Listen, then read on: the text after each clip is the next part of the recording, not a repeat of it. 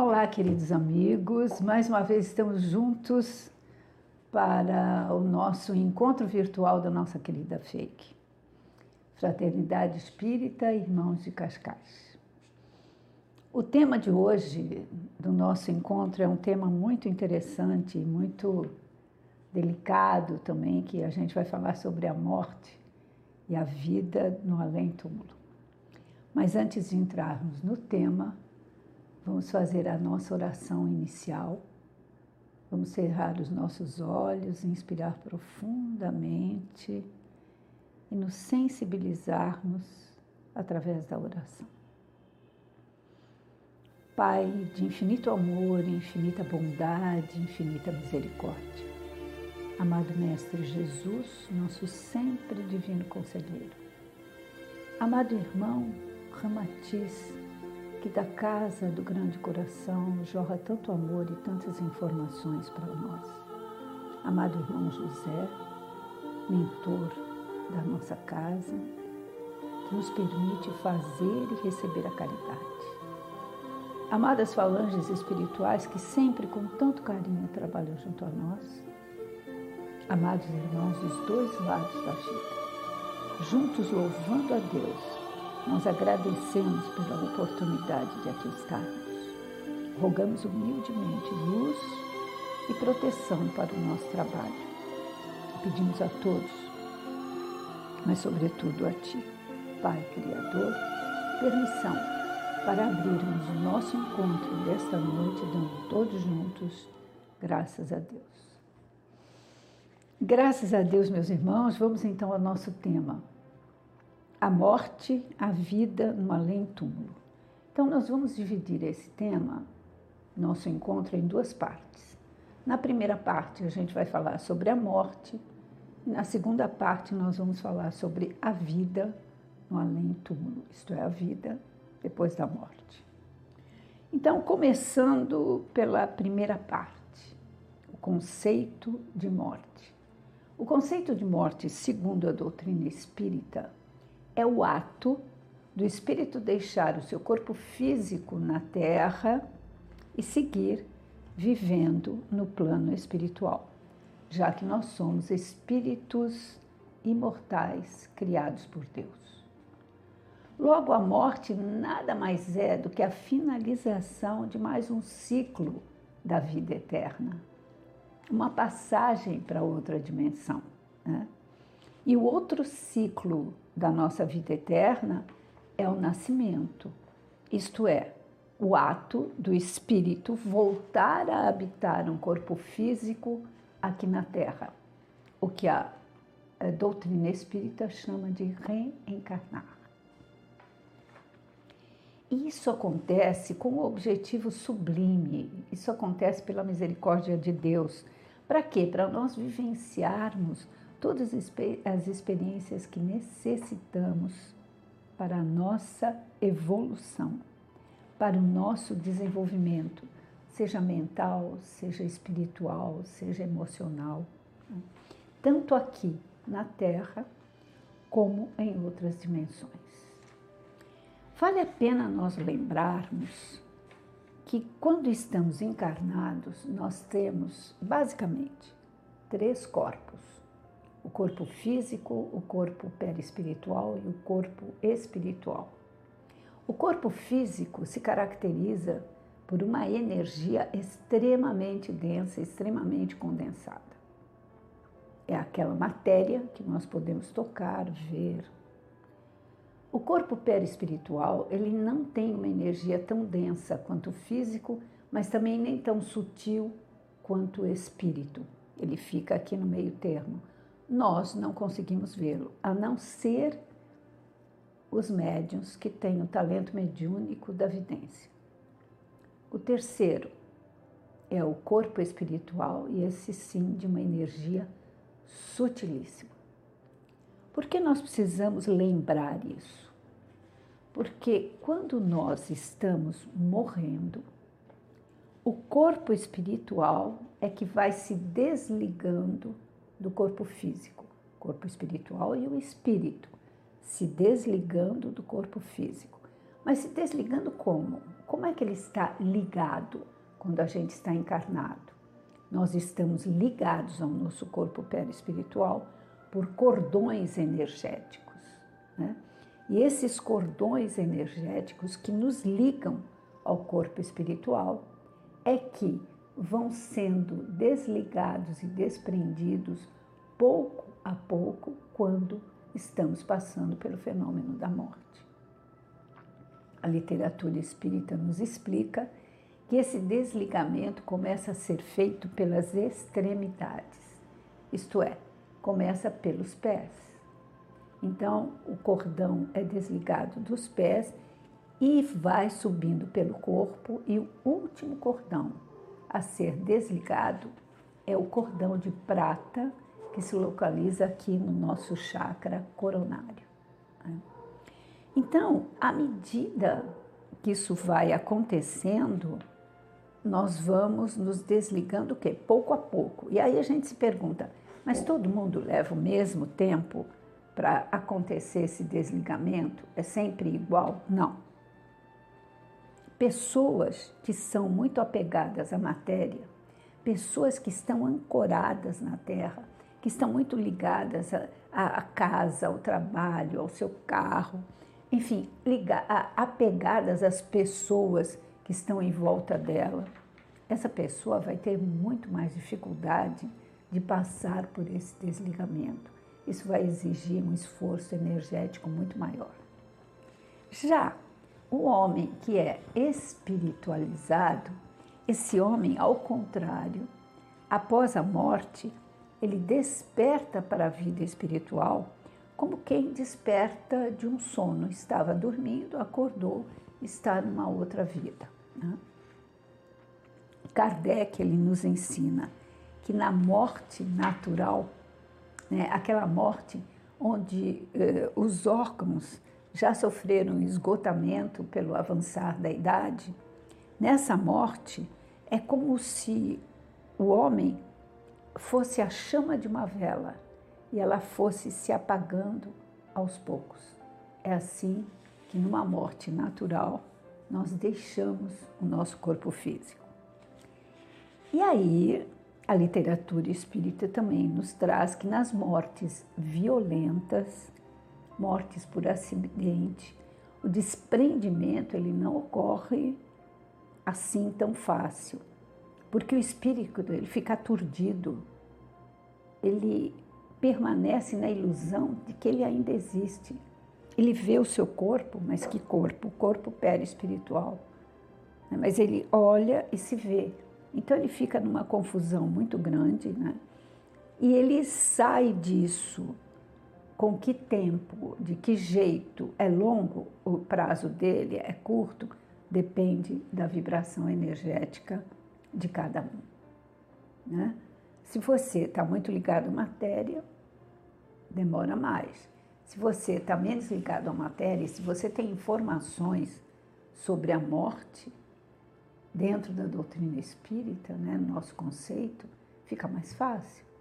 É por isso que a missão do Espiritismo essa missão de informar sobre as vantagens que nós temos no, quando a gente se desenvolve no desenvolvimento espiritual, desenvolvimento mental. Por quê? Qual é a vantagem que você tem? Você, ao o seu desencarne, vai sendo um desencarne mais suave. Né? Então é importante a missão do Espiritismo nessa, uh, nesse item, informar o que é morte e o que acontece na vida eterna depois da morte. Né? Então, isso consegue realmente as informações amenizar angústias e medos relacionados então à morte. Isso sempre a doutrina espírita faz, guiada pelo Evangelho de Jesus e pelo Pentateuco de Kardec. Mas nós não podemos esquecer que existe o nosso espírito e o nosso instinto de preservação, que está com a gente desde o mundo animal, desde o reino animal. Então, nós temos o instinto de preservação. E isso faz com que a gente absolutamente não deseja morrer. Né? Então, se você perguntar para qualquer pessoa, você deseja morrer? A pessoa vai dizer não, absolutamente. Eu não quero morrer. Né? Eu tenho minha família, meus parentes, eu tenho amigos, eu tenho ainda muita coisa para fazer, eu tenho que ver outras paisagens, eu tenho que assistir muitos pôr do sol, né? eu tenho que ver o sol nascer numa montanha, numa floresta, enfim, olhar os pássaros, né? apreciar a vida no planeta Terra, que é muito belo. Né? E nós devemos considerar também que nós vivemos numa sociedade de cultura ocidental que nega a morte. É uma sociedade de negação da morte. Quase não se fala em morte. Né? Então, isso também dificulta muito quando a gente tem que lidar com esse processo. Né? A gente nunca está preparado, porque não se fala muito disso. No Oriente é diferente. Né? A morte é muito estudada, falada, comentada. Então, os espíritas, mesmo os espíritas, com o conhecimento que eles têm da doutrina, né? muitas vezes eles têm dificuldade de passar pelo luto. E sim, claro, com muito sofrimento. Tem dificuldade também de passar por uma doença grave onde a morte é anunciada. Então, essa dificuldade existe. Né? E, tendo em vista toda essa dificuldade, a ciência começou a trabalhar um ramo, e foi criado um ramo dela que se chama tanatologia que é o estudo da morte. E uma médica pioneira nisso foi a psiquiatra Kubler-Ross, uma psiquiatra suíça. E Kubler-Ross, ela se instalou nos Estados Unidos e começou a fazer residência exatamente nos cuidados paliativos, isto é, passavam para ela todos os pacientes em estado terminal. E ela fazia, ela dava mais qualidade de vida a esse paciente. Então, ela criou vários métodos né, de, de preparar essa pessoa para a passagem dela. E, inclusive, também, junto aos entes queridos que ficavam na Terra, né, que passavam pelo luto, ela construiu várias fases de luto, vários tratamentos para isso. Então, quem tem interesse em estudar a morte pela psiquiatria, pela psicologia, Kubler-Ross é um nome muito importante. Ela é pioneira e tem vários livros. Ela já morreu em 2004 e deixou vários livros, várias obras. Deixou também uma fundação onde, ela, onde a fundação vai fazendo cursos, né? para os discípulos dessa linha de tanatologia. Bem, e o trabalho espiritual durante a nossa morte? Extremamente importante. O plano espiritual ajuda muito. Aquela pessoa que está desencarnando, ela se sente acolhida, ela sente a presença de amigos espirituais. Então, isso é extremamente importante nesse, nessa passagem desse fenômeno de morte. Né? A literatura espírita também nos conta o quanto as pessoas se sentiram protegidas. Né? E a gente mesmo, às vezes, você tem uma experiência com alguma pessoa você está, você está vendo que ela está muito adoecida e ela diz: Ah, olha, a minha mãe veio aqui conversar comigo, veio me chamar, ou veio, eu estou vendo, estou vendo como se fosse um anjo, enfim já começa a sentir, e algumas veem a presença de espíritos que ajudam a fazer esse desencarne, né? Espíritos maravilhosos, né? Espíritos bondosos, espíritos que vêm para pacificar a passagem da morte, né? Mas também convém a gente eu estou refletindo sobre isso aqui. Convém a gente lembrar que nem todo mundo passa pelo luto igual. E nós não devemos julgar as pessoas da forma como elas estão vivenciando o luto. Por exemplo, muitas vezes você vai a um velório e você ouve alguém dizer assim: É, você viu o filho? O filho parece que o pai nem morreu, não está sentindo. Mas olha a filha, a filha nossa, como ela chora, está inconformada. Nós não devemos fazer esse julgamento. Ah, o filho não gosta do pai, a filha gosta muito do pai. Não. Nós não sabemos o que se passa em cada um. Nós não conhecemos a individualidade de cada um, a história de vida de cada um.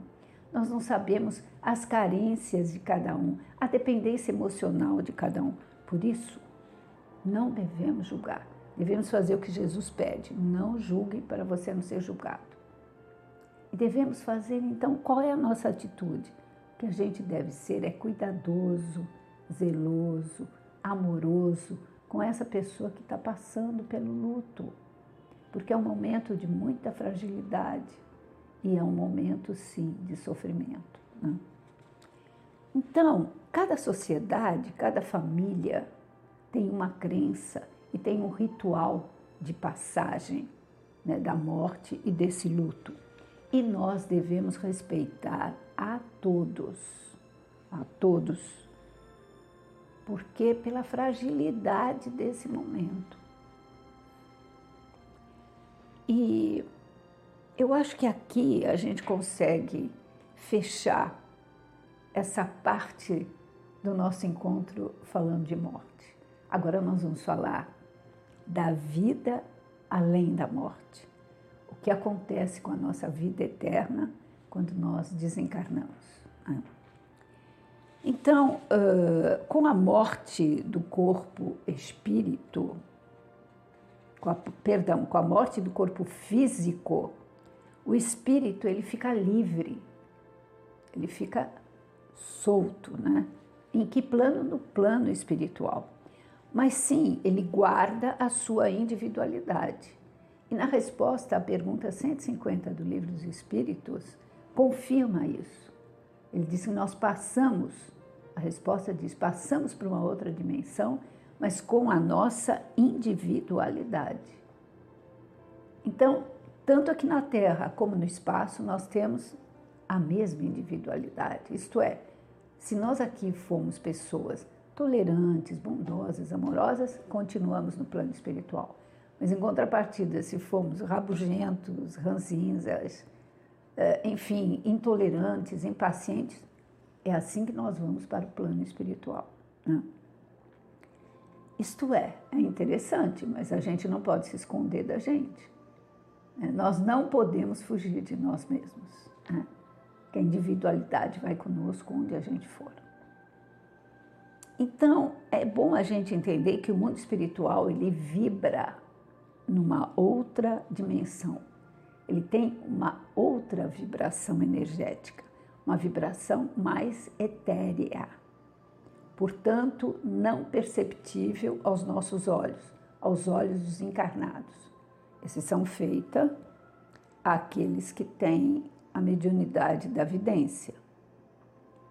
Os espíritos, eles deixam a terra e partem para um outro lugar passando a atuar nesse lugar. E através das obras psicografadas por médiums como Chico Xavier, como Leão Denis, como Divaldo Pereira Franco, né? nós vamos poder observar as muitas nuances desses lugares, desses diversos lugares. É, e aí a gente se lembra da frase de Jesus: na casa do meu pai há várias moradas. Né? Chico Xavier, por exemplo, escreveu O Nosso Lar, né? Que foi até filmado, se transformou até num filme. Então, tudo psicografado por Chico Xavier. Então, nós estamos sempre, Emmanuel dita, eh, ditou vários livros para Chico Xavier. Né? E, e, através dessa literatura, nós tomamos conhecimento de muitas coisas que acontecem pós-morte. Né? Interessante, então, que através dessas informações também, nós nos damos conta que a pessoa, quando ela desencarna, ela tem mais acesso às situações que ela viveu nessa encarnação, na última encarnação e em vidas passadas. Mas nem todo mundo tem essa memória. Por quê? Para algumas pessoas, ela acessar que já foi muito cruel, que chegou a matar alguém, ou que foi que roubou muito, ou enfim, que teve atitudes que hoje ela já não teria. Mas isso pode dar, pode pessoa, o espírito pode sofrer um certo desequilíbrio e isso não vai fazer bem a ele. Então, o plano espiritual só permite que se acesse as memórias que vão ajudar na condução da vida nesse novo plano espiritual. Né? Então, a vida no plano espiritual, a gente pode concluir que é sempre um reflexo da vida aqui na Terra. Né? E quando eu parto da Terra e vou para o plano espiritual, eu vou procurar quem? Eu vou procurar espíritos de vibração energética semelhantes aos meus semelhantes às minhas vibrações. E aí é que a gente encontra a nossa família espiritual. E que a literatura espírita diz que é extremamente agradável. Né? Nós ficamos com aqueles que são similares a nós. E na vida espiritual também nós não temos privilégios que nós temos aqui na Terra porque nós não podemos comprar privilégios. Aqui na Terra, de acordo com a tua teu status, né, tua situação econômica, o lugar onde você vive, enfim, você tira algumas vantagens. Você compra sim privilégios, mas no plano espiritual não. Não temos como comprar privilégio. No plano espiritual, você vai ter um espaço mais agradável ou menos agradável de acordo com a tua condição moral. É isso que vai fazer você morar neste ou naquele espaço, de acordo com a tua escala de valores morais e éticos. Né? Bem, quando nós desencarnamos, alguns de nós podem continuar sim ligados a esse ambiente doméstico. E aí fica muito difícil o desencarne, né? fica muito difícil a vida no plano espiritual. Por exemplo, aqueles espíritos que são viciados, seja em álcool, seja em droga, seja no que for, ele não vai ficar tranquilo, ele não vai ficar sossegado, porque ele tem essa necessidade da bebida ou da droga. Então ele vai ficar rondando aquele encarnado que bebe, aquele encarnado que se droga, para ele poder aproveitar a energia etérica dessa droga ou desse álcool. Então ele vai ficar perdido até que, pela misericórdia de Deus, pelo, pelo próprio sofrimento dele, ele é amparado pelo plano espiritual e levado para um local onde ele pode fazer um tratamento e pode continuar o seu desenvolvimento espiritual. Né? Então, é por isso que nós temos que entender que alguns espíritos ficam completamente deslocados, porque eles não estão desenvolvidos, eles não conhecem muita coisa, né? E eles não traçaram rumos. A morte os pega desprevenidos. Eles acham que depois da morte não existe nada. Então, é difícil para eles, muito difícil. Há muito sofrimento. Por isso, quando a gente percebe que alguém desencarna e que não tinha um desenvolvimento espiritual bom, ou não acreditava na vida pós-morte, é necessário e sim que a gente faça muita oração. É que a oração ajuda, ameniza a dor e o sofrimento desse espírito. Né? Bom, já quando o espírito tem esclarecimento, ele consegue perceber quando está lá no plano, no plano espiritual que ele precisa voltar para a Terra. E por que, que ele reconhece que precisa voltar para a Terra? Porque a alma, a sua consciência amplia e ele se dá conta que ele, deixou muita coisa por fazer. Ele se dá conta que tem dívidas para pagar, resgates kármicos. Ele se dá conta que ele precisa passar por provas para poder evoluir, para poder crescer. Né? E a Terra é uma grande escola. Né? É na Terra que a gente vai viver várias reencarnações e conseguindo aprender tudo que nós temos que aprender, sobretudo com as nossas relações, né? E lá em cima também não, não precisamos estar ansiosos, né? como eu li também num, livro espírita, que uh, o espírito ele estava sendo orientado pelo seu anjo da guarda, pelo seu orientador espiritual, sobre a próxima reencarnação, onde ia nascer, como nascer, a família, o que ele tinha que resgatar. E a dívida era muito grande. E o, o guia espiritual sugeriu: por que você não paga essa dívida em várias reencarnações e são, não numa só? Ele disse absolutamente: não, eu quero pagar numa só. Eu quero resolver essa questão nessa reencarnação. E aí veio, né? Com uma dívida enorme para pagar. E aí a gente ouve né, pessoas, é interessante isso, porque ouvimos pessoas dizer assim: meu Deus, eu devo ter atirado pedra na cruz, não é possível. Tudo acontece comigo. Acaba, eu acabo de resolver um problema, surge outro mas é muito pesado. Talvez essa pessoa tenha escolhido pagar a dívida toda de uma vez, quando, pela misericórdia de Deus, nós sempre temos a oportunidade da reencarnação. Né? Então, sim, pagamos dívidas, estamos num planeta de expiação e de provas, e vamos passar por provas também, mas com serenidade, imaginando o quanto é grande a misericórdia de Deus, o quanto é grande o amor de Deus que nos proporciona sempre essa oportunidade, né? Bom, e assim, vindo para a Terra, morrendo, voltando para o plano espiritual e reencarnando novamente, é assim que a nossa vida eterna continua, sempre. E com o plano espiritual nos ajudando muito nesse planejamento, né?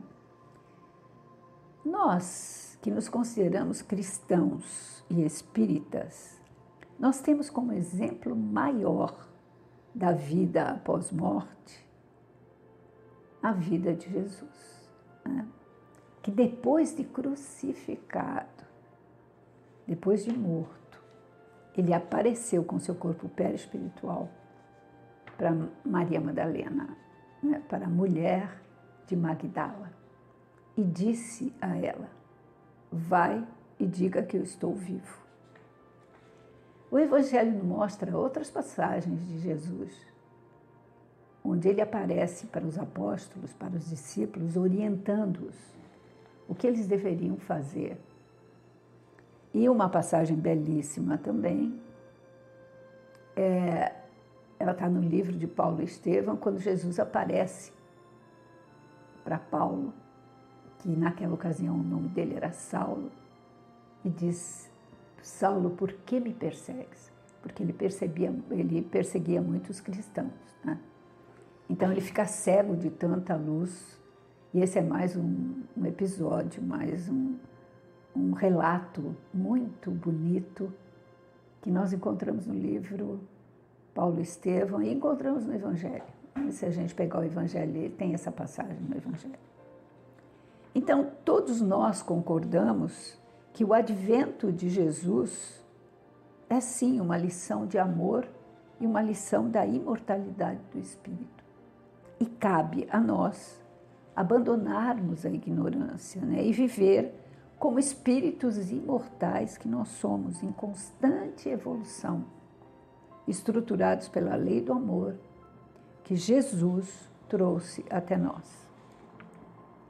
A literatura espírita, desde meados do século XIX e todo o século XX, comprova que há comunicação entre os desencarnados e os encarnados. Chico Xavier é um grande exemplo disso. Todos os seus livros, né? as cartas às mães.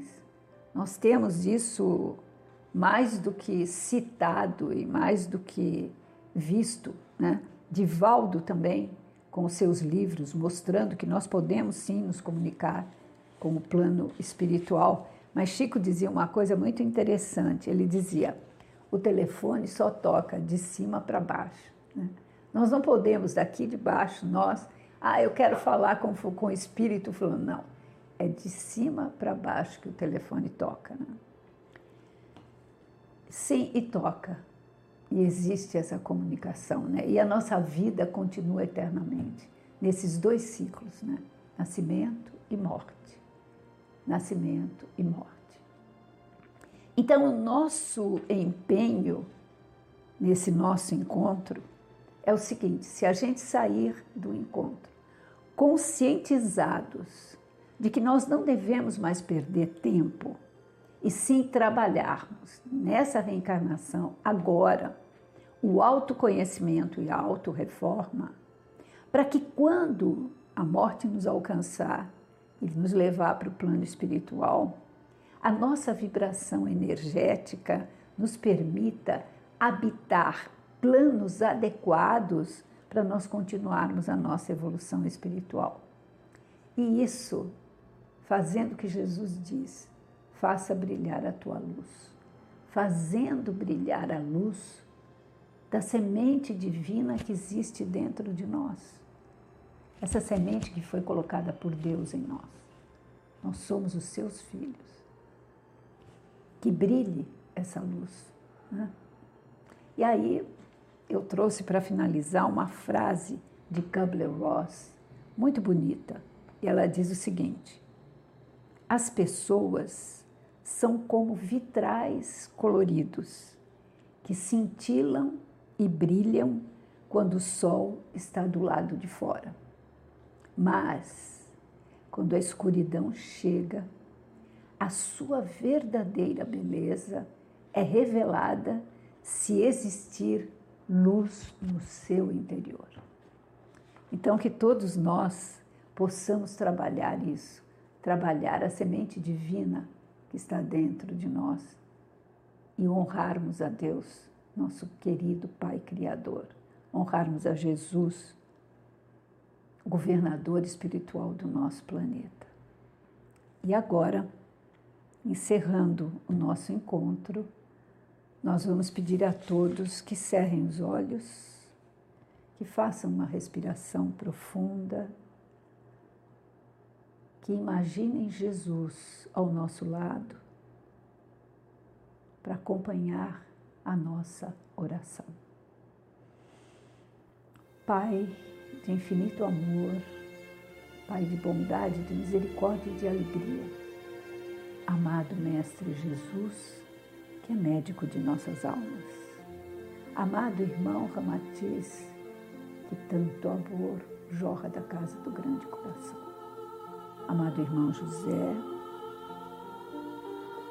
mentor da nossa querida casa, amadas falanges espirituais, que com tanto carinho acompanharam o nosso encontro, e amados irmãos dos dois lados da vida juntos louvando a Deus, nós agradecemos as bênçãos que estamos recebendo nesse instante e rogamos que elas se expandam pela nossa cidade, pelo nosso país que tanto necessita e por todo o planeta Terra e seu orbe, para que nesse instante cada coração e mente de irmão encarnado ou desencarnado possa se sentir amado, protegido e iluminado. Assim felizes, pedimos a todos, mas sobretudo a Ti, Pai Criador, permissão para encerrarmos o encontro de hoje, dando todos juntos graças a Deus. Graças a Deus, meus irmãos, eh, eu sou muito grata pela atenção de vocês e pela paciência que vocês têm nesse nosso encontro. Que o amor de Jesus seja sempre em nosso coração e até breve.